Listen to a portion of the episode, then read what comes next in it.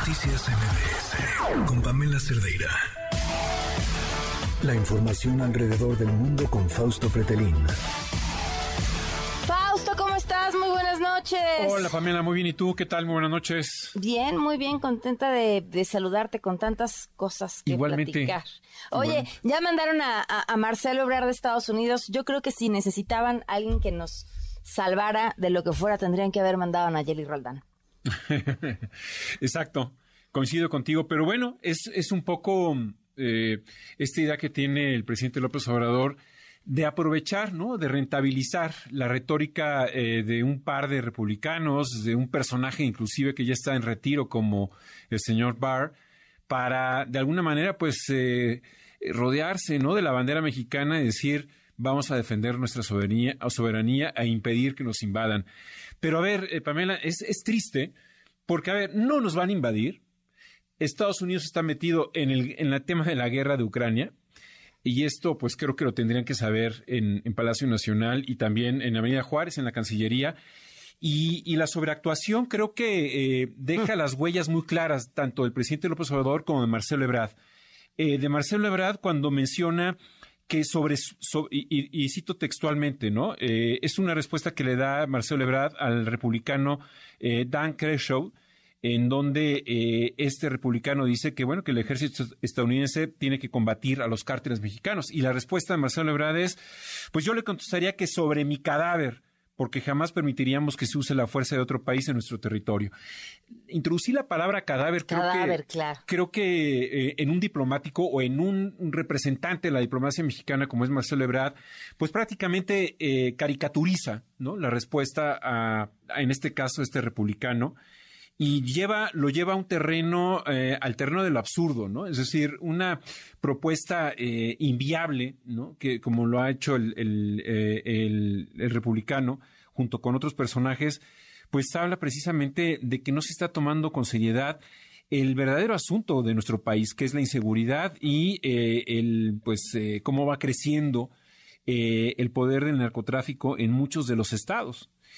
Y punto y aparte, y continuando eh, con, con, este tema, pero lo que dijo hoy el presidente López Obrador en la mañana era de que Estados Unidos es más inseguro que México y bueno, e, eso también habla de la poca seriedad que se le puede llegar a, a tomar eh, pues eh, al problema interno y cuando hablamos de diplomacia hay que dimensionar ¿no? la realidad, es decir, no lo está diciendo el presidente Biden, lo dice un congresista. Es como si la Casa Blanca eh, respondiera a las ideas, eh, pues permítame decir, tontas del diputado Fernández Noroña. Eh, y, que imaginemos que Biden respondiera también públicamente a los ataques del presidente López Obrador. Bueno, sería verdaderamente una, un escenario de, de, pedradas, ¿no? Es decir, no de socios, no de amigos, no de dos países grandes, importantes y que, juegan un rol importante dentro del TEMEC eh, hacia el exterior, sino de dos vecinos o de dos pequeños ¿no? Eh, niños que en realidad no tienen idea de lo que es la, la, diplomacia. Y eso, eh, pues, me recuerda, Pamela, a, México de los 70, 80, antes de Salinas de Gortari, en donde el nacionalismo tenía una retórica de defensa y eso movía multitudes, movía a la sociedad para de alguna manera tener una visión anti-yanqui, porque eran los malos de la, de la película. Y creo que ya en el siglo XXI apelar a este tipo de estrategias eh, en realidad empequeñece no solamente a la diplomacia mexicana, sino a las relaciones bilaterales con ese país, entendiendo que mucha gente que siguió a Donald Trump le creyó, ¿no? Y le creyó que pues México es el riesgo total y, y hay muchos violadores y, y, gente del narcotráfico, del narcotráfico eh, pero ese es el nivel y, ese nivel no lo esperaríamos de una diplomacia mexicana que durante muchos años ha sido muy sólida. Creo que la, respuesta que se tiene que hacer eh, eh, es trabajar a largo plazo en los famosos lobbyings, lobbyings allá en Estados Unidos. Contratar a uno significa de alguna manera el, que son relaciones públicas, no es otra cosa. Y, lo hacen lo hacen muchísimos países, no hay que decirlo eh, exclusivamente uno solo, sino muchos países para tratar de empujar los temas que interesan a los a los a las naciones, ¿no? Y esto sería pues una postura adecuada en lugar de ir con 50 cónsules a decir vamos a defender la soberanía eh, cuando pues eh, con un correo electrónico era más que suficiente en lugar de irse a Washington pues a hacer campaña. Pero, ¿sabes qué? Siento, Fausto, que desde la era de Donald Trump, eh, porque, y, y, no, no por la comparación, que ya ni necesaria es, sino porque creo que representa un fenómeno que no es exclusivo de México, eh, existe esta mm, posibilidad de decir lo que sea y que no pase absolutamente nada. Donald Trump dijo lo que fuera de México y no pasó nada. ¿Qué hizo López Obrador? Un libro que decía, oye Trump, para después volverse su mejor amigo. Y ahora el presidente, fiel al mismo estilo, pues también puede decir lo que sea y no va a pasar nada. No pasa absolutamente nada. No, definitivamente. Creo que se le está, insisto, pues dándole una importancia exagerada cuando en realidad el problema es eh, la inseguridad de nuestro país, ¿no? ¿Qué es lo que nos tendría que preocupar y sobre todo al presidente? Porque habla, eh, este, estas reacciones en Estados Unidos habla de que en México los partidos de la oposición están muy debilitados y no tienen la capacidad de llevar a las agendas nacionales temas tan importantes como es la inseguridad.